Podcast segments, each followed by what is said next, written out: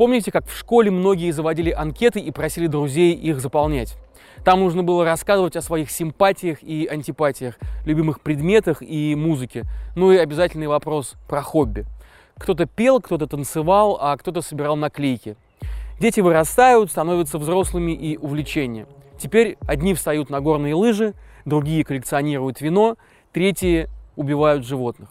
Если вы сейчас представили социальных личностей, которые втихаря мучают котят, то я говорю не о них. Речь идет об обычных, здоровых, не самых глупых, не самых бедных, часто публичных людях при высоких должностях, которые в свободное время развлекаются тем, что отваливают кучу денег, чтобы просто так, развлечения ради, подстрелить какую-нибудь редкую особь.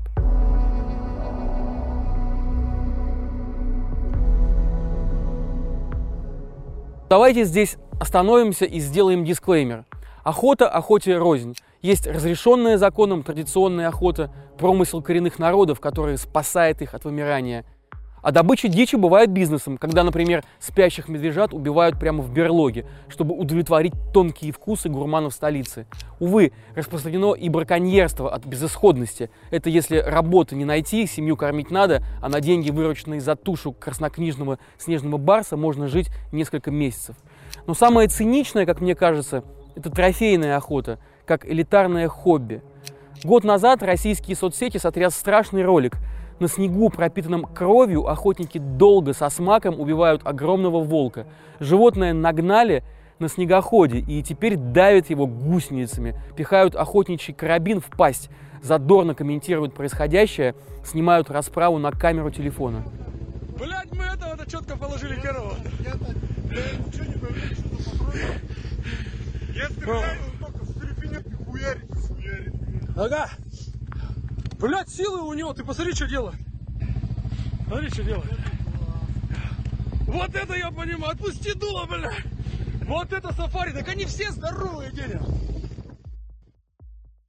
Авторы видео, очевидно, гордясь собой, сами выложили его в социальные сети. Ну, быстро выяснилось, что один из этих героев, так называемых, депутат Курганской областной думы, 43-летний Денис Хахалов, ранее проходивший подсудимым по уголовному делу об умышленном убийстве. Однако оправданный присяжными. Так вот, этот Денис Хахалов после случившегося скандала был отчислен из партии «Единая Россия». Следственный комитет ожидаемо возбудил против него проверку, а, которая не менее ожидаемо ушла в песок. Вместо Хахалова пострадал обычный биолог, охотовед Алексей Саночкин. Он работал в Курганском областном охотохозяйстве и обратил внимание на то, что разрешения на добычу волков эти охотники не имели. Вскоре Саночкин был уволен со своей должности. Было бы, конечно, несправедливо утверждать, будто все дела в отношении вип-охотников заканчиваются вот так бесславно. Отнюдь. Бывает, они и до суда доходят. Вот, например, 9 января 2009 года в Кош-Агачском заповеднике на Горном Алтае потерпел крушение вертолет Ми-171, принадлежавший «Газпром Авиа». В результате крушения погибли 7 человек. Среди них полпред президента в Государственной Думе Александр Косопкин, экс-замначальника Департамента управления президента по внутренней политике Сергей Левишин, а также, внимание, глава Комитета по охране объектов животного мира правительства Алтая Виктор Каймин. Высокопоставленные гости отстреливали краснокнижных алтайских горных баранов, аршаров с вертолета – когда борт зацепился винтом за склон Черной горы и потерпел крушение. Было возбуждено дело, прокуратура требовала привлечь к ответственности троих выживших участников этой ВИП-охоты, в частности, вице-премьера правительства республики Анатолия Банных, гендиректора компании Иннека Бориса Белинского и замдиректора Института экономики и законодательства Москвы Николая Капранова. Суд счел вину всех троих подсудимых недоказанной, а показания о том, что их просто уговорили прилететь поглядеть на красоты Алтая, последовательными и непротиворечивыми. Белинский, Капранов и Банных даже получили право на компенсацию материального и морального вреда в связи с их незаконным преследованием. Приговор как бы был, но сесть никто не сел. И впредь за подобные развлечения тем более не сядет. Дело в том, что 1 августа 2021 года из федерального закона об охоте была исключена строчка об абсолютном запрете на отстрел краснокнижных животных и птиц. Зато в законодательстве появилась оговорка о возможности их добычи в исключительных случаях.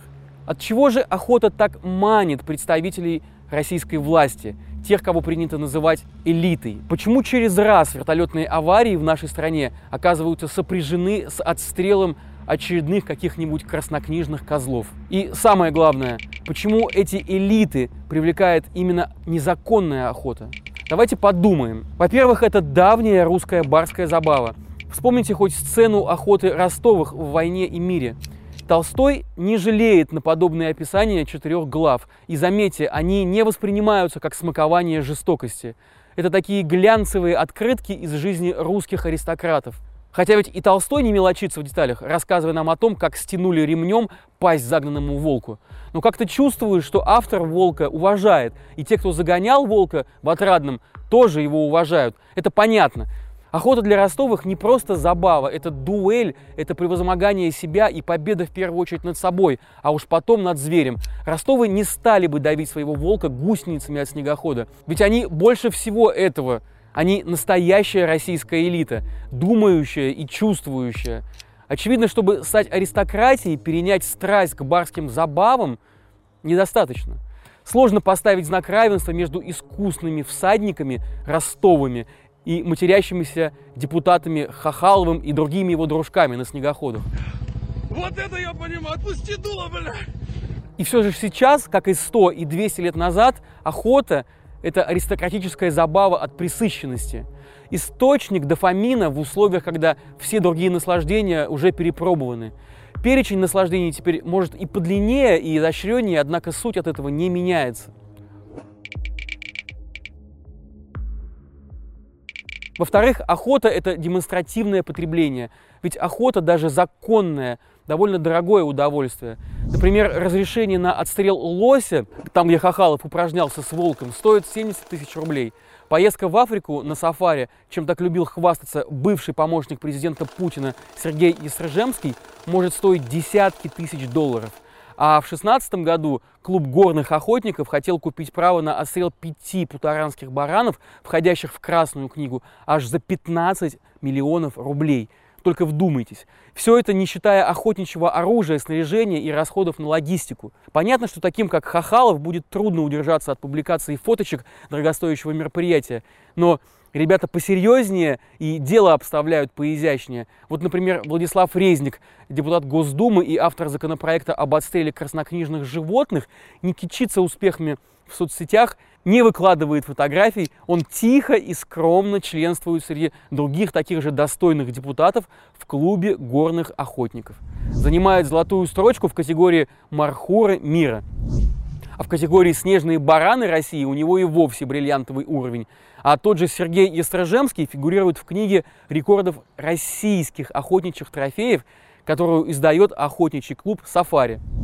Судя по конкурсной таблице, он занял первое место, застрелив в 2002 году на Новой Земле белого медведя. И чтобы величина подвига не вызывала сомнений, в таблице скрупулезно указывается длина черепа медведя 34,8 см, ширина 19,8 Напомню, что белый медведь – это краснокнижное животное, подлежащее полной охране.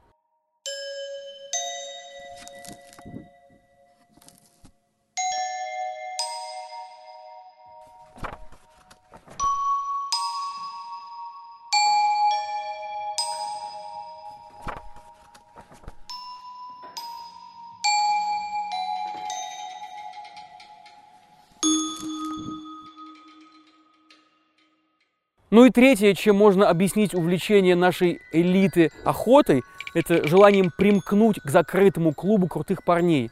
Охота, а уж тем более запрещенная охота, манит и будоражит сознание. Уж если свезло в этой жизни побыть большим человеком, то надо брать от жизни все. Мы не стадо, не толпа, мы успешные альфа-самцы. Нам можно больше, чем вам, остальным. Вот примерно такое послание несут вип-охотники себе и миру. Это такой негласный клуб представителей российского эстеблишмента. Но фейс-контроль на входе очень строгий. Помните недавний случай с коммунистом Рашкиным, который едва вкусил стиль жизни этих элит, как сразу же был изгнан из этого рая. Валерий Рашкин, коммунист и вечный критик власти, непостижимым образом избрался в Государственную Думу по списку КПРФ в ходе последних сентябрьских выборов. Однако не прошло и двух месяцев, как в Саратовском лесу наряд полиции поймал его с разделанной тушей лося в багажнике автомобиля «Лада Ларгус», зарегистрированный на местное отделение КПРФ. Лось, как вскоре выяснилось, был убит незаконно. Дело против Рашкина быстро приняло крутой оборот. Несмотря на то, что он компенсировал государству стоимость погибшего лося, и несмотря на то, что на три года вперед оплатил корм для других лосей Саратовской области, депутаты Госдумы все равно сочли, что Рашкина необходимо лишить депутатского иммунитета. Ни одному парнокопытному не было посвящено столько патетики и не сказано столько слов. На моей памяти больше говорили и писали только об убийстве президента Кеннеди. Я не наблюдал такой шумихи в средствах массовой информации, уважаемые коллеги, по поводу тех браконьеров, у которых ФСБ изъяла сотни медвежьих лап и сотни килограмм лосиных губ. Надеюсь, что все понимают, что лапы и губы животные не сбрасывают по осени, аки рога. Просто поразительно, как элементарно депутат Рашкин, простой, в общем-то, мужик без закидонов, попался в эту ловушку псевдодемократического сознания российской власти и примерил на себя формулу «властвовать, убивая». И как быстро ему, да и всем нам показали водораздел между просто нормальным мужиком и всеми остальными, кто находится в кругу этих элит. Ну и, наконец, четвертое, последнее и самое жуткое – повязанность кровью – это древний, однако по сей день работающий ритуал. Он связывает гораздо сильнее, чем единодушное голосование за какие-нибудь поправки или банька на даче у замминистра. Вы не только вместе кнопочки нажимали, да парку поддавали. На ваших руках живая кровь. Вы вместе переступили ту самую черту, и теперь вместе вам и надо держаться. Неспроста ведь в каждом скандале вокруг ВИП-охоты оказывается завязан кто-то из местного природнадзора, а то и из прокуратуры и Следственного комитета. Преступление это общее. Те, кто должны преследовать и привлекать к ответственности, пуще самого виновника будут замалчивать и затаивать. Вот и получается, что о крови, пролитой по зову естества большого московского начальства, заинтересованы молчать все. Потому что все повязаны этой кровью. Я неспроста заканчиваю на такой драматичной ноте. Ведь то огромное и непростительное кровопролитие в Украине, свидетелями которого мы все сейчас являемся, это следствие этой же логики. Это кровь не на чьих-то конкретных руках. Замазаны все, и отступать им некуда. За спиной у них толпа, страшная улюлюкающая толпа, которая, как загнанный волк, ошибок не прощает.